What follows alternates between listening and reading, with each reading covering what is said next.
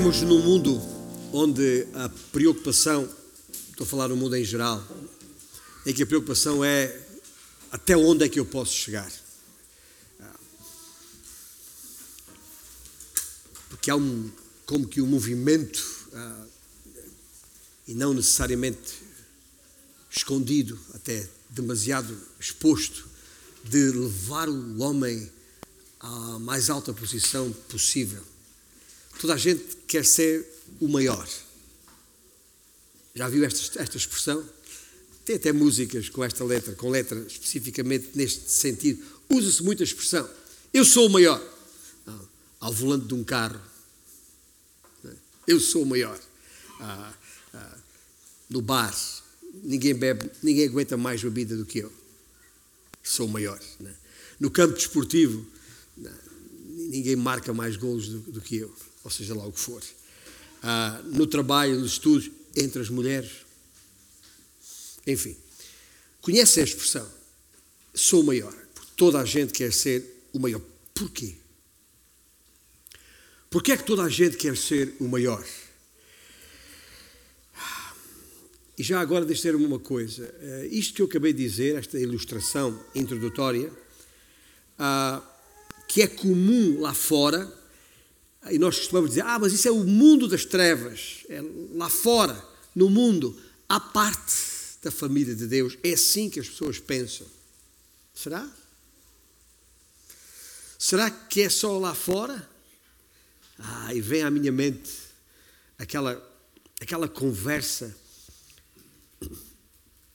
à mesa. E não era uma mesa qualquer, era a mesa da ceia, a conhecida última ceia em que, em volta dos, do Senhor Jesus Cristo, os discípulos estavam, de acordo com Lucas 22, os discípulos suscitaram, suscitaram também entre si, estou a citar Lucas 22, uma discussão sobre qual deles parecia ser o maior. Não é uma questão apenas lá fora, é uma questão do homem em geral. Hoje, ao revelar o 24 respigo a respeito do Messias no Velho Testamento, quando eu falo 24 respigo, estou a falar do 24 livro a referir os 39 livros do Velho Testamento, onde temos estado desde de, da primavera, eh, março, abril, à procura do Messias no Velho Testamento, o que não é difícil, diga-se de passagem, mas ah, neste, ah, ah, neste nesta tentativa, nesta aproximação, nesta abordagem a mais um livro, neste caso o livro de Useias, isto tem uma Bíblia à mão, pode começar a, a procurar ali, mas dizia eu que uh, a este respeito, quanto ao livro de um, quanto ao livro de Useias e quanto ao que aquilo que ele revela, eu queria dizer-vos uma coisa, até a propósito do que acabámos de cantar. Hoje falámos do amor, o amor de Deus este amor que nos constrange. Porque eu gostava que nesta manhã a palavra maior fosse associada a este amor. Foi Paulo, no seu capítulo 13 da primeira epístola aos Coríntios, naquele texto a respeito do amor que toda a gente conhece, ele termina esse capítulo 13 dizendo isto: Agora, pois, isto a respeito de, uh, uh, dos excelentes caminhos, ou os caminhos mais excelentes. Pedro diz, aliás, Paulo diz: agora, pois, permanecem a fé, a esperança e o amor. Estes três. Porém, o maior destes é o amor. O maior. Ora, bastará Bastará conhecer, digo eu, aqui à partida e de repente, bastará quem tem este amor, que é o maior, para saber quem de facto é o maior. Quem de facto é a fonte do verdadeiro amor. Enquanto encontram ah, o livro de Oseias, eh, depois de Daniel, é fácil chegar lá. Mas eh, deixe-me citar aqui, numa tradução livre da minha responsabilidade, a introdução que Eugene, Eugene Peterson faz a este livro, um, um excerto apenas da introdução que Eugene Peterson faz a este livro, naquilo que é a sua paráfrase de toda a Bíblia. Ele tem uma paráfrase de toda a Bíblia e faz uma introdução. A introdução que ele tem a este livro de Oseias, ele escreveu o seguinte: Vivemos num mundo inundado por histórias de amor. A maioria delas são mentiras. Não são histórias de amor coisa nenhuma, pois não passam de relatos de luxúria, histórias de fantasias sexuais e de domínios pessoais. Desde o berço que temos sido alimentados com mentiras a respeito do amor. O facto disso prejudicar os nossos relacionamentos humanos, quer entre homem e mulher, entre pais e filhos ou entre amigos, já seria suficientemente mal, mas complica também os relacionamentos com Deus. A enorme realidade de toda a existência é que Deus é amor e que Ele ama o mundo. Cada simples detalhe do mundo real com que nos deparamos todos os dias está impregnado desse amor. Mas quando a nossa mente e imaginação é tolhida por tais mentiras sobre amor, temos grande dificuldade em entender o sentido desse ingrediente fundamental no, do nosso cotidiano: o amor. Tanto na sua forma substantiva como na sua forma verbal. O verbo amar. E quando a expressão orientadora mais elementar, que é Deus é amor, quando esta expressão, que isso sim devia estar nas paredes, digo eu, não Peterson, que devia estar nas paredes uh, tem aí artistas é? de, que, que, pintam nas paredes, escrevem nas paredes. Isto devia estar escrito por todos os lados: Deus é amor. Mas quando os grafites deste, deste mundo, uh, continua Peterson, uh, cobrem esta, esta frase, esta, esta verdade, Deus é amor, obscurecendo-lhe a, a, a, a visibilidade desfigurando-a enquanto verdade, então não vamos longe nos nossos esforços de procurar perceber o que isso é. Peterson continua dizendo: se queremos viver na verdade, temos de exigir histórias de amor de verdade. Oséias é o profeta do amor, mas não o amor tal como o imaginamos ou fantasiamos. Ele, o próprio Oséias, foi uma parábola do amor de Deus pelo seu povo, tal como Deus o revelou e representou. Uma parábola viva. Fim de citação, na introdução de Eugene Peterson ao livro de Oséias. A notável contribuição deste livro a respeito de Deus é, sem nenhuma dúvida, sem sombra de dúvida, a revelação do seu amor que não é um amor qualquer, é um amor fiel para com aqueles que são seus. Uh, Walter Kaiser disse que não há outro profeta que mais claramente sublinhe e ilustre o amor de Deus do que Oséias. Uh, um outro erudito, Charles Feinberg, disse que em nenhum outro lugar da variadíssima revelação de, Deus se encontram mais belas palavras de amor do que Oseias. Ah, e, e, e, e, bastaria, uma vez que já devem estar ali, digo eu, ah, abertos ou, ou, talvez não, bastaria abrir no capítulo 2 ah, só um exemplo disto que, que Feinberg está a dizer aqui, no versículo 14 ah, ah, eh, portanto, eis que eu a atrairei e a levarei para o deserto e lhe falarei ao coração. E lhe darei dali as suas vinhas e o vale de Açor por porta de esperança. Será ela obsequiosa como nos dias da sua mocidade e como no dia em que subiu, em que subiu da terra do Egito. Naquele dia, diz o Senhor, ela me chamará meu marido e já não me chamará meu Baal da sua boca tirarei os nomes dos Baalins e não mais se lembrará desses nomes. Naquele dia darei ou farei a favor dela aliança com as bestas feras do campo e com as aves do céu e com as répteis da terra e tirarei desta o arco e a espada e a guerra e farei o meu povo repousar em segurança. Desposar-te-ei comigo para sempre. Desposar-te-ei comigo em justiça e em juízo e em benignidade e em misericórdias. Desposar-te-ei comigo em fidelidade e conhecerás o Senhor. É apenas uma, uma, uma referência, é, é um exemplo destas palavras de amor a que me estava a referir, aliás, que Charles Feinberg estava a referir-se.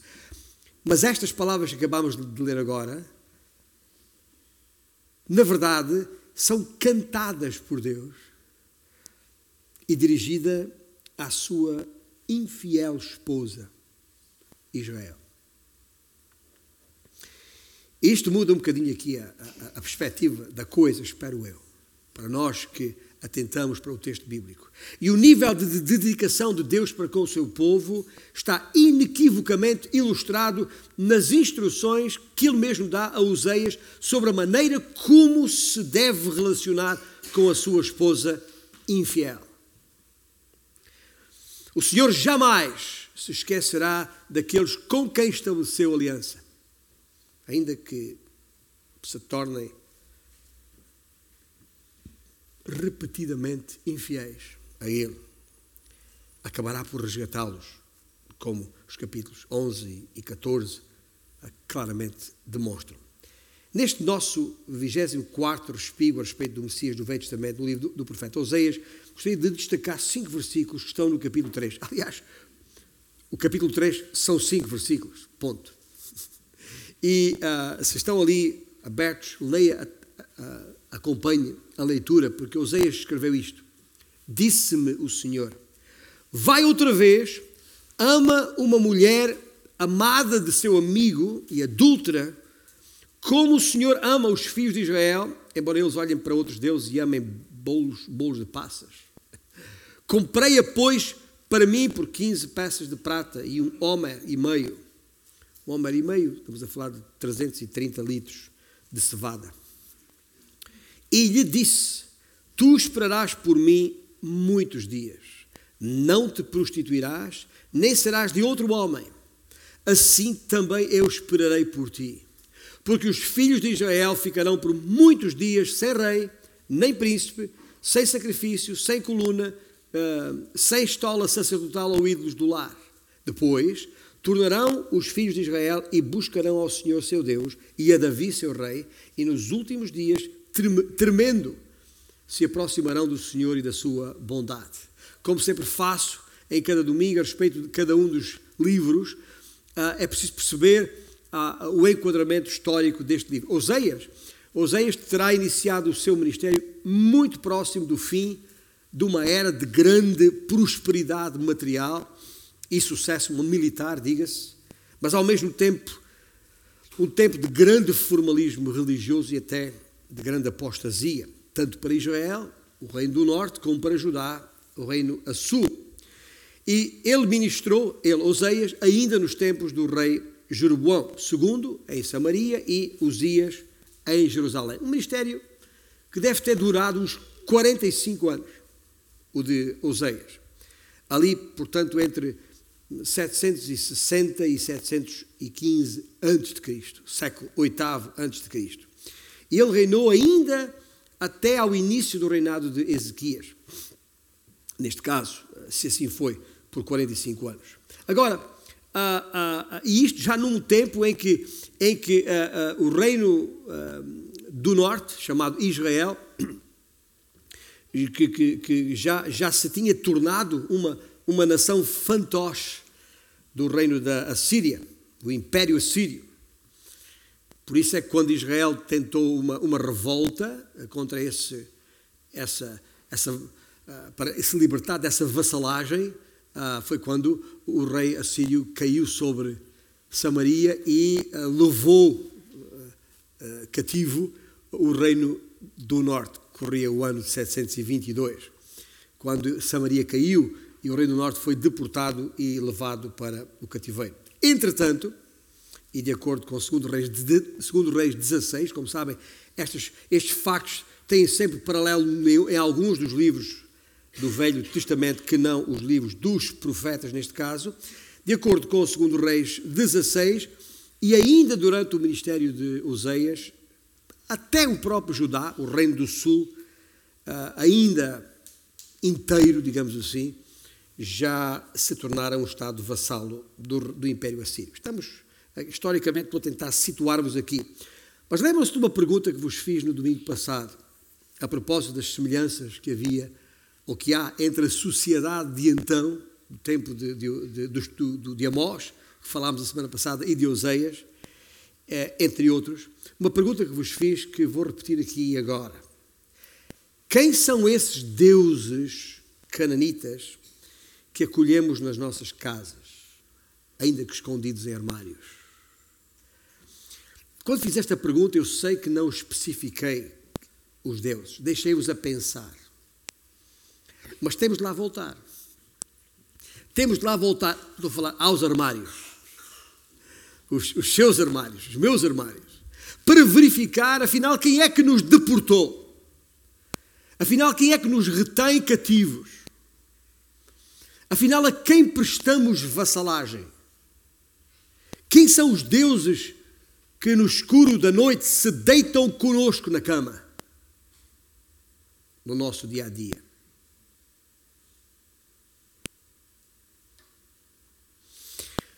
O propósito do livro de Oseias era deixar claro que a nação, a nação, Israel, Judá, enquanto nação, havia quebrado a aliança obviamente, a aliança mosaica, feita entre Deus e o seu povo lá no deserto.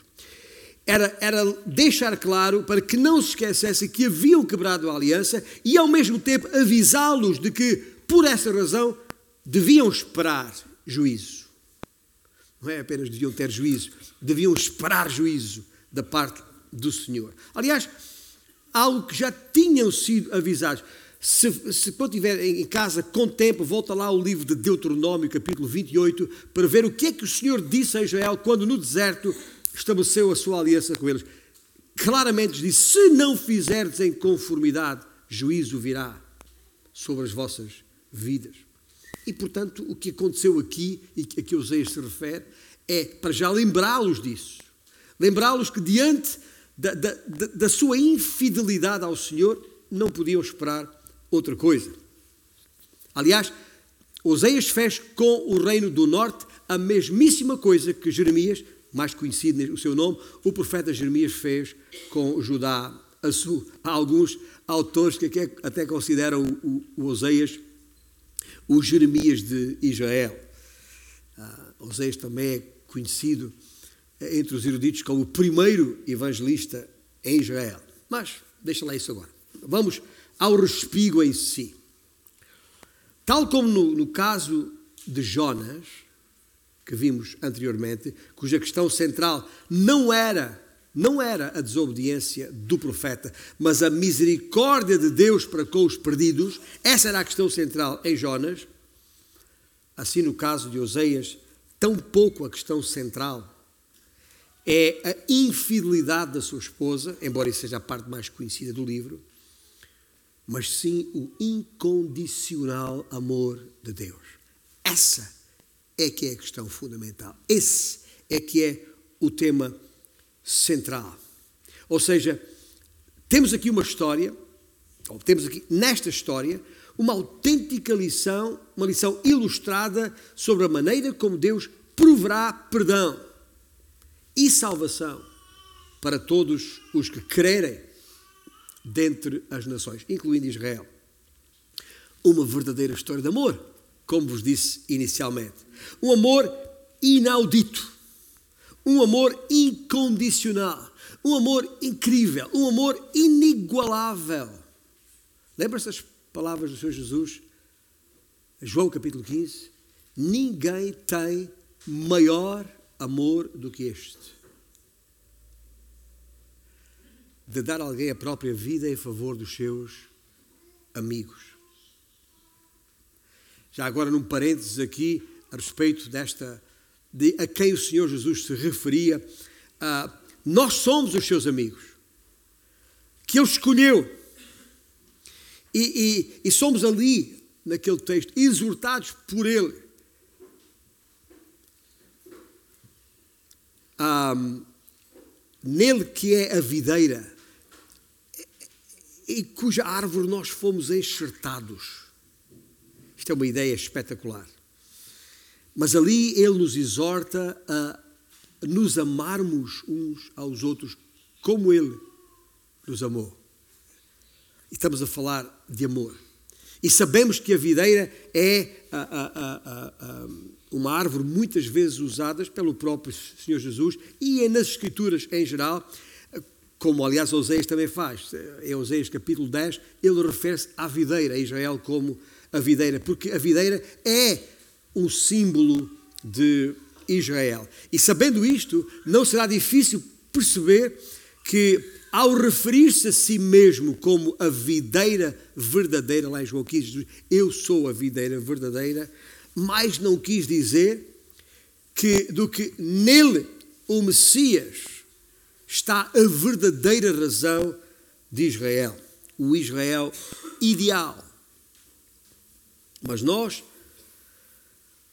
seu povo, estamos, este, este meu bufar aqui,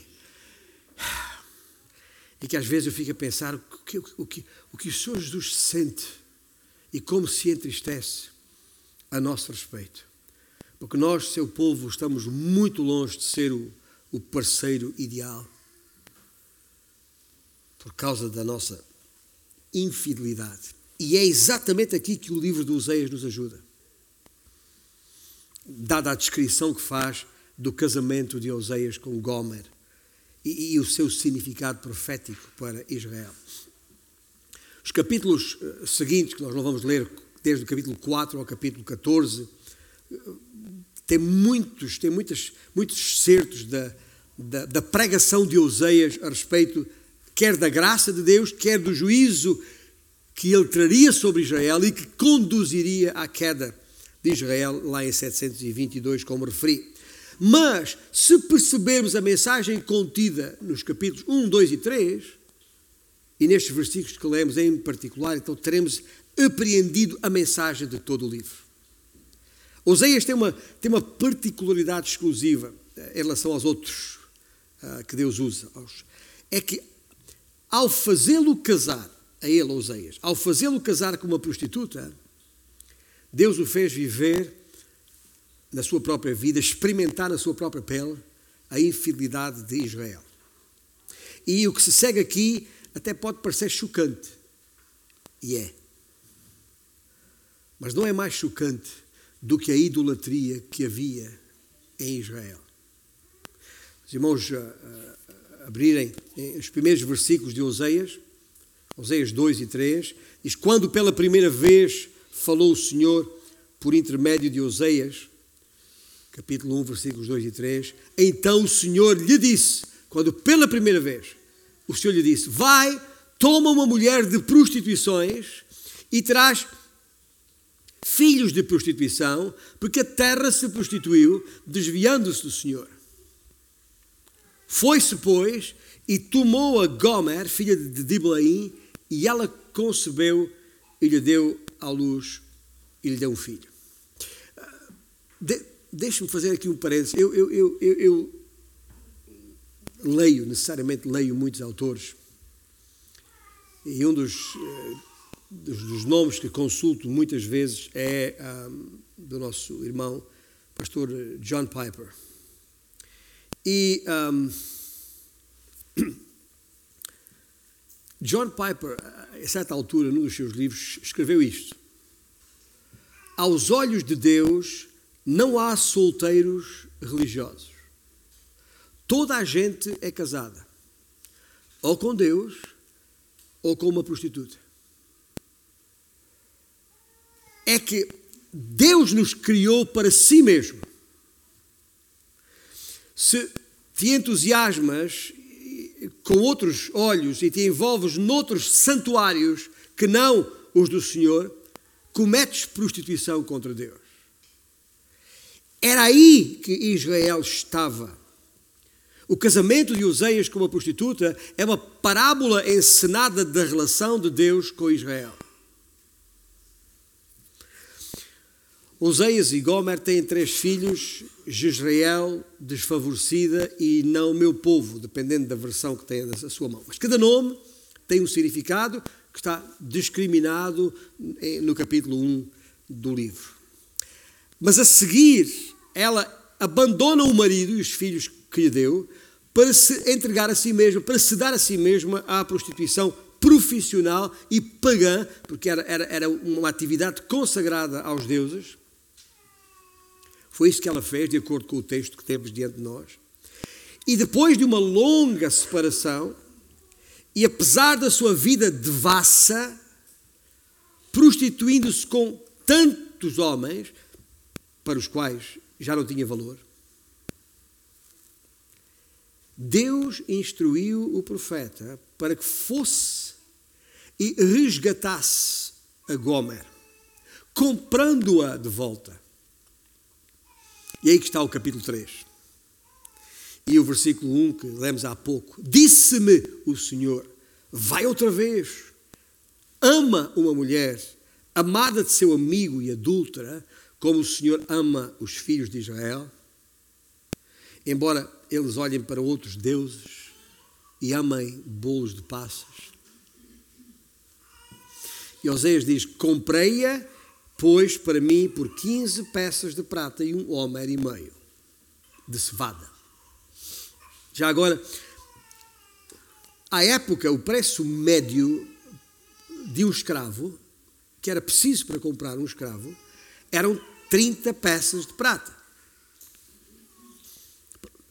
Oséias talvez não tinha 30 peças de prata, pagou metade em, em, em, dinheiro e depois a outra metade em cevada, cerca de 330 litros de, de cevada. Mas comprou, o valor era aquele. Já agora, se a sua mente está a pensar, epá, não foi esse o preço que Judas pagou para, para Jesus? Foi. O mesmo preço. Isso é só um o pequeno parênteses aqui. E de acordo com o texto, o Senhor instruiu, após um necessário período de purificação que esta mulher teve que ter depois de ser resgatada por Oseias, então Gomer, Gomer volta, volta para Oseias, de acordo com o versículo 3 deste capítulo 3. Ora, é precisamente esse período de purificação referido que está na base de mais um anúncio messiânico Lembre-se, estamos à procura do Messias aqui. É que é, Oséias faz mais um anúncio messiânico, ah, faz o seu anúncio messiânico nos versículos 4 e 5. Porque os filhos de Israel ficarão por muitos dias sem rei, sem príncipe, sem sacrifício, sem coluna, sem estola sacerdotal ou ídolos do lar. Depois tomarão, ou aliás, tornarão os filhos de Israel e buscarão ao Senhor seu Deus e a Davi seu rei, e nos últimos dias, tremendo, se aproximarão do Senhor e da sua bondade. Está aqui a, a, a mensagem messiânica de Oseias.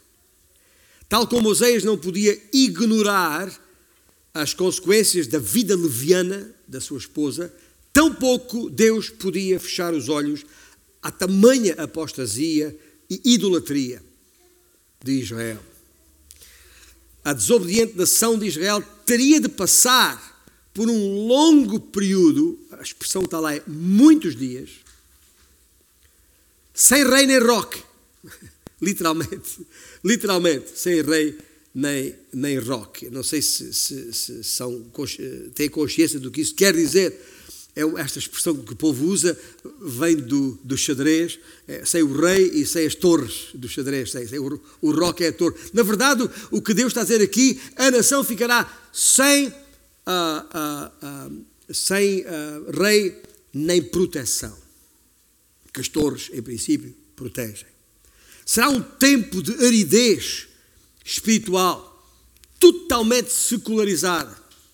Gente, Ouça bem, porque isto é importante para percebermos o que é que está a acontecer hoje, outubro de 2022. É exatamente neste período de tempo que Israel ainda está. Um período de tempo que começou em 722, quando o rei do norte, antes de Cristo, quando o rei do norte foi levado, e ainda está até aos dias de hoje. A nação de Israel está ainda nessa aridez espiritual, nesse tempo de purificação. Sem rei, roque.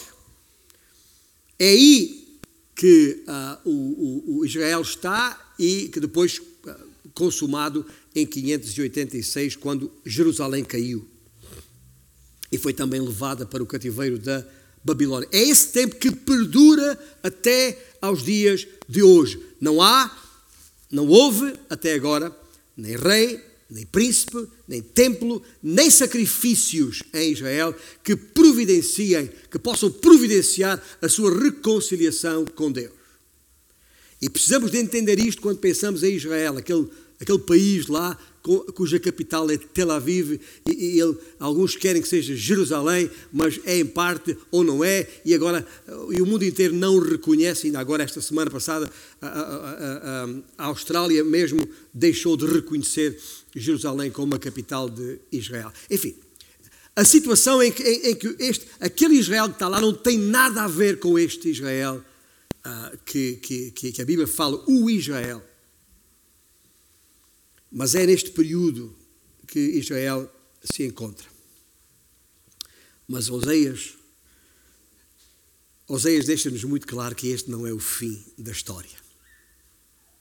Pois o Senhor Deus não esquecerá a aliança que estabeleceu com Eva, lembra-se? Porém, inimizade entre a tua semente, com Sem, com Abraão, Isaac, Jacó. Deus não esquecerá a aliança que estabeleceu então. Pelo que nos últimos dias, versículo 5 do capítulo 3, nos últimos dias, uma frase que é repetida em toda a Bíblia para se referir a tempos escatológicos, ou seja, tempos que estão ainda por vir, tempos quando o Messias há de voltar à terra para reinar sobre tudo e todos.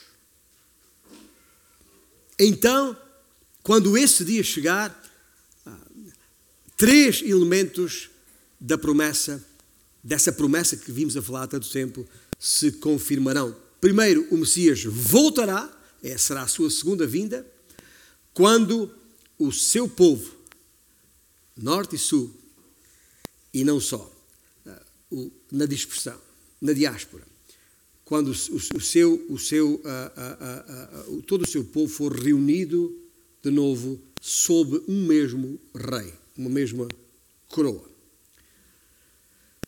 Acontecerá quando o Messias é o descendente, veja lá no versículo 5, Davi, seu rei. O tal descendente que temos falando aqui é, é o culminar desta linhagem de Davi, tal como lhe fora prometido e temos visto domingo após domingo. Aliás, prometido em 2 Samuel 7, foi uma, é uma, um texto básico que já referi muitas vezes e vou fazê-lo de novo hoje aqui. Uh, uh, entre outros textos bíblicos, claro está. E em terceiro lugar, o Messias é o próprio Senhor, seu Deus, que, a que Oseias se refere. E um rei maior, não um rei qualquer, não apenas mais um na linhagem, é o rei, o maior. Porquê? Porque, de acordo com o versículo, reinará para sempre sobre todos os que o temem, tal como atestou e pode conferir depois em casa o profeta Ezequiel, lá no capítulo 37. Será príncipe eternamente. E se outros valores nós não conseguimos reter neste livro ao estudá-lo, ao lê-lo, os seus 14 capítulos, há aqui uh, três ideias fortes, fortes que nós não podemos perder, que são três palavras: a palavra pecado, a palavra juízo e a palavra amor. Ah, ah, porque, porque Oseias revela o pior do pecado, e já vamos saber qual é. Oseias revela também a natureza do juízo, e Oseias revela ainda a força invencível do verdadeiro amor. E estas três ideias fortes temos que as guardar, porque é o essencial do livro de Oseias. Oseias revela aqui, de facto, a natureza do pecado, tal como ele é.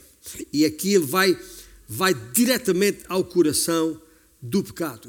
Lembram-se do que eu referi na semana passada? Isto é em relação a Israel, claro está. A propósito de, de Amós, quanto a, a, a, a, que eu disse, quanto maior a luz, maior a responsabilidade. Lembra-se disso? Ah, ou seja, ah, ah, tanto, quanto mais luz temos, quanto mais podemos ver, maior podemos perceber aquilo que desagrada a Deus. É o tal princípio de privilégio traz responsabilidade que referi. Já agora, eu desafiei-vos a ler os primeiros três capítulos de Romanos, espero que o tenham feito, mas isso é outra história. Agora, qual é, qual é o pior do pecado? Eu não estou a dizer qual é o pior pecado. Estou a dizer, porque pecado é sempre desobediência a Deus. Estou a falar o que é o pior do pecado é precisamente a infidelidade à graça de Deus. No domínio do pecado, ouça bem, a pior coisa é a apatia para com o amor de Deus. O oposto do amor não é ódio, é apatia. Porque pelo menos no ódio há, há sentimento, mas na apatia não há nada. Lembra-se daquele versículo que o Senhor escreve em Apocalipse 3, 16, às igrejas? Assim, porque és morno e nem és quente nem frio, estou a ponto de vomitar da minha boca. Lembra-se desse versículo? É na mesma ideia. O Senhor abomina a apatia. Este é o, é o pior que há no, no pecado da infidelidade.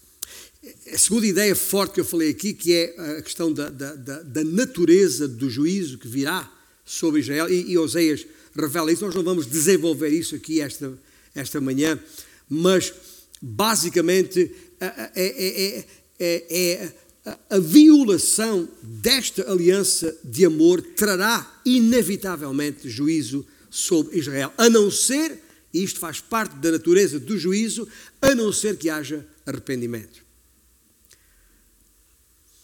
Mas, porém, contudo, não obstante, apesar da, da, da, desta, desta evidente uh, revelação a respeito do que é o pecado e de como é que ele se, como é que ele se expressa e da, da, da sua consequência em termos de juízo, este livro contém esta, este terceiro valor, esta terceira ideia forte, que é a maior revelação do livro de Oseias, que é a respeito do amor de Deus. E é disso que estamos a falar, como já cantámos a respeito. No meio desta, desta, desta dor, já agora, eu não consigo imaginar a dor de Oseias, também, como homem. Porque, por graça de Deus, não, Deus não me fez passar por isso. Mas no meio daquela dor terrível pessoal de Oseias, por causa da infidelidade de Gomer, ainda assim, Deus diz a Oseias: vai lá.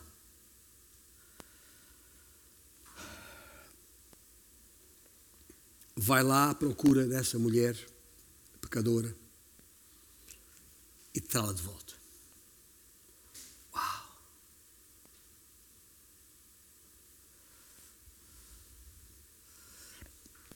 É verdade que há ali um período de, de, de, de purificação necessário, mas depois, depois, e, e, o texto de Oseias revela isso mesmo, ah, ela é trazida de volta para a intimidade, para o lugar de amor e privilégio ao lado de Oseias.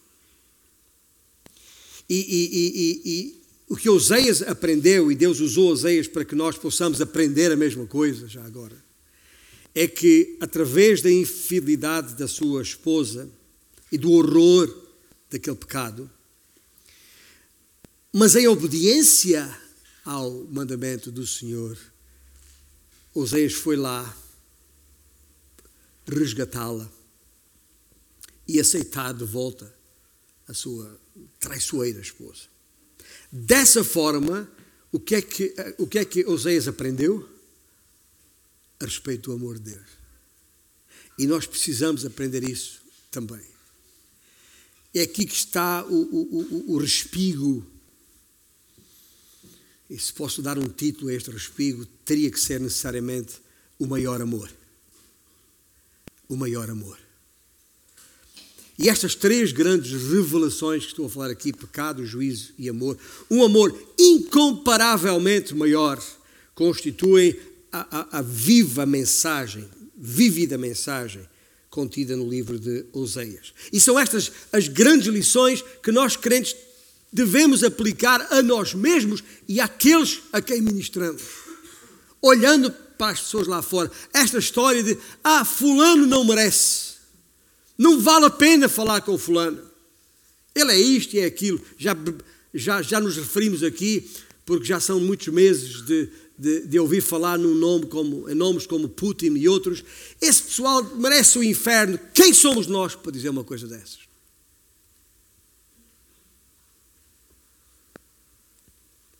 Quanto mais aqueles que nos são mais próximos. Nós precisamos de ser constantemente lembrados de todas e cada uma destas verdades, porque temos uma terrível tendência para nos esquecermos delas, quer individualmente, quer como igreja. Deixa me uma coisa. Sabe a, a razão porque não apreciamos o amor de Deus como devíamos? A razão por que não apreciamos o amor de Deus como devíamos reside no facto de não termos a devida consciência da natureza do nosso pecado e, e das suas consequências, já agora.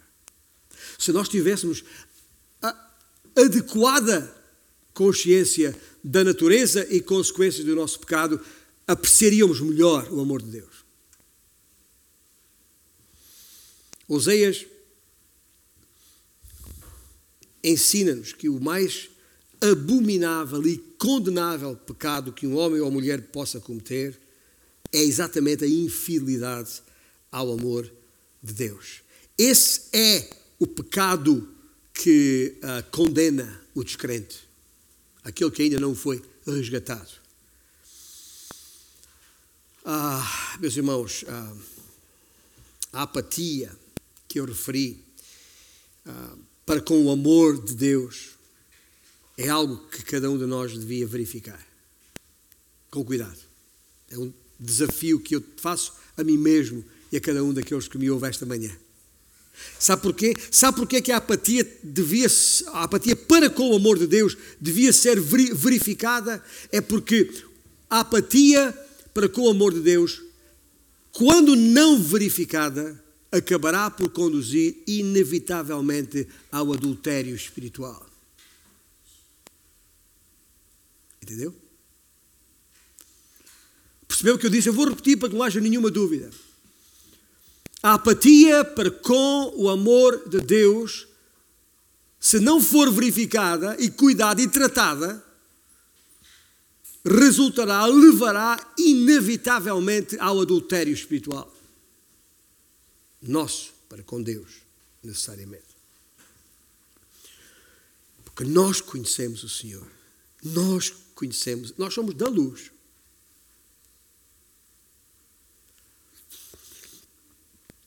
Vou fazer uma pausa aqui. Lembrei-me das palavras de Pedro na sua segunda epístola, capítulo 2, quando ele diz: Por melhor, melhor, ah, pois melhor lhes fora nunca tivessem conhecido o caminho da justiça. Do que, diz Pedro ainda, após conhecê-lo, volverem para trás, apartando-se do santo mandamento que lhes fora dado. Melhor fora. Outra vez tem a ver com aquele princípio que eu falei há bocado. A, a, a, o conhecimento traz responsabilidade. E este livro de Oseias fecha com uma mensagem uh, linda, que está lá no capítulo 14. Abrindo lá no capítulo 14, parte final do livro, versículo 4, Oseias diz: aliás, o Senhor diz, através de Oseias, curarei a tua infidelidade, eu de mim mesmo os amarei, porque a minha ira se apartou deles. Sabe o que é que Deus está a dizer aqui? Deus ah, ah, não vai lançar fora, não vai rejeitar aqueles que pecaram contra Ele. Mesmo aqueles cujos pecados foram dos mais vis e uh, inexplicáveis. Ele vai discipliná-los, vai discipliná-los. Eu de mim mesmo os amarei. E quem ama, disciplina. Vai discipliná-los com certeza, mas nunca os lançará fora da sua presença, como o versículo mesmo atesta. E Jeremias também, há, pouco, há bocado falei em Jeremias como profeta contemporâneo a, a, a sul. Jeremias, no seu capítulo 32, versículo 39, diz da parte do Senhor: Dar-lhes-ei um só coração e um só caminho para que me temam todos os dias. Por isso não temos. São estes versículos, gente, são estes versículos que nos levam a declarar da nossa confissão de fé, do nosso credo, também, que estamos absolutamente certos da nossa salvação. Porque a nossa salvação não depende de nós, depende da graça e do amor de Deus, que apesar de nós, nos salvou e nos resgatou. Deus, ou seja, já estabelecemos esta aliança com Ele, esta nova aliança do sangue de Jesus Cristo.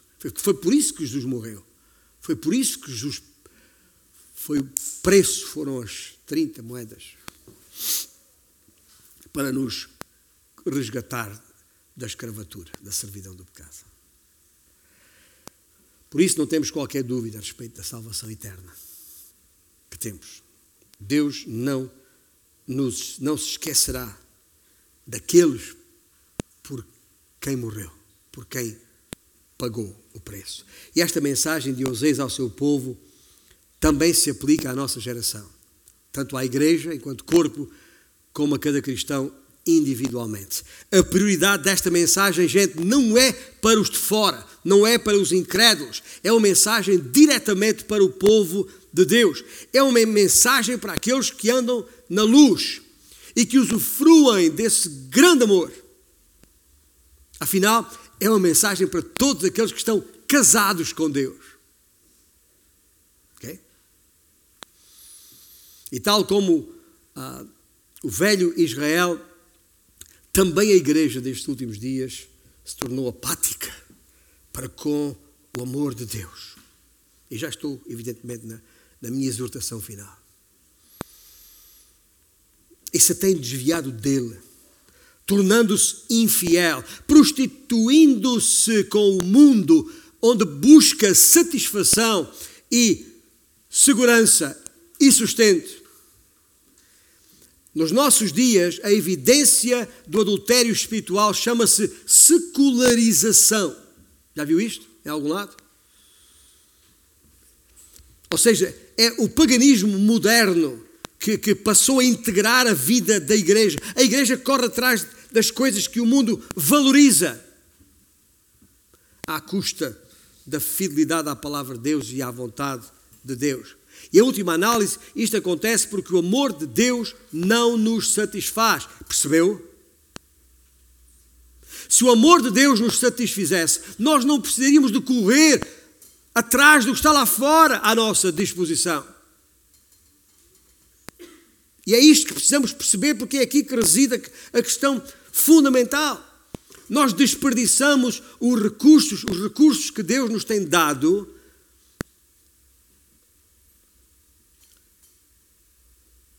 e desperdiçamos estes recursos na satisfação de ambições e prazeres indignos.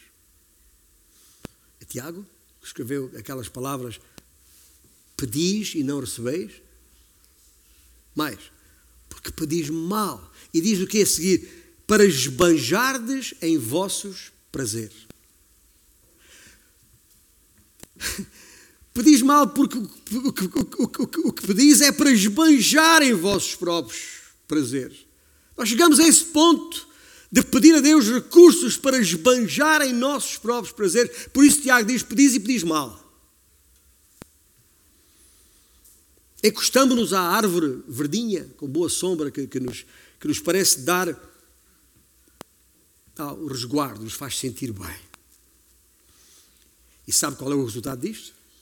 Como igreja, o nosso testemunho torna-se ineficaz. E sabe porquê é que o nosso testemunho se torna ineficaz? Porque os, os incrédulos, os de fora, não nos levam a sério. Não nos levam a sério. Para não dizer, riem-se na nossa cara. Não será difícil constatar que o comportamento dos chamados cristãos, já não digo dos chamados evangélicos, se tornou ou se pode tornar no maior obstáculo à proclamação do Evangelho. Não, não obstante, e mesmo depois de todo este fracasso, desgosto e desolação causado pela nossa infidelidade para com o Senhor, ainda assim Ele nos vai ajuntar, como uma galinha junta os seus pintinhos ao seu redor. Tal como prometeu restaurar Israel na segunda vinda de Cristo, está lá em Romanos capítulo 11, entre muitos outros textos do Velho Testamento, assim o Senhor ah, prometeu levar-nos, igreja, diferente de Israel, levar-nos, igreja, para junto de si, para com Ele habitarmos para todo sempre. Mesma coisa. Não foi isso que Jesus disse? Vou preparar-vos lugar voltarei e vos levarei para mim mesmo, para que onde eu estiver, estejais vós também. O que Deus vai fazer com Israel na segunda vinda, fará com a igreja no arrebatamento. O tal momento que aguardamos a qualquer instante. De acordo com os últimos versículos, de acordo com 1 Coríntios 15, de acordo com 1 Tessalonicenses capítulo 4. É só ler estas restaurações que Deus promete, ouça bem, estas restaurações que Deus promete são apesar de e não por causa da maneira como o povo responde à luz e ao amor de Deus. Este, Deus vai fazer essa obra maravilhosa apesar de nós, porque elas são devidas ao amor de Deus. E o amor de Deus permanece fiel. Sejam quais forem as circunstâncias, permanece fiel àqueles que escolheu, apesar da sua, nossa infidelidade para com Ele. E já agora, este incondicionável amor de Deus devia servir de modelo para nós, sem dúvida nenhuma. Ah, começando na nossa relação com os nossos, nossos cônjuges e depois, naturalmente, na relação que temos com todos à nossa volta. Nós vamos terminar o nosso culto aqui, mas eu gostaria de lançar este desafio de maneira inequívoca para nós. Para aí um instante, faz, uma pausazinha aí. Tá Carrega no botão pause. Tá e vê o que é que há na tua vida que precisa ser restaurado. Porque agora é o tempo certo. Aquela restauração maior e final, total e definitiva, o Senhor fará. Porque só Ele é o maior. Ponto. Quando eu digo que Cristo é o, o, o maior, já não é naquelas, naquele sentido com que comecei a, a mensagem esta, esta manhã. Aquela forma leviana como nós, os homens procuram ser o, o maior. Mas, entretanto, e até lá, até esse dia, há coisas que nós podemos restaurar na nossa vida.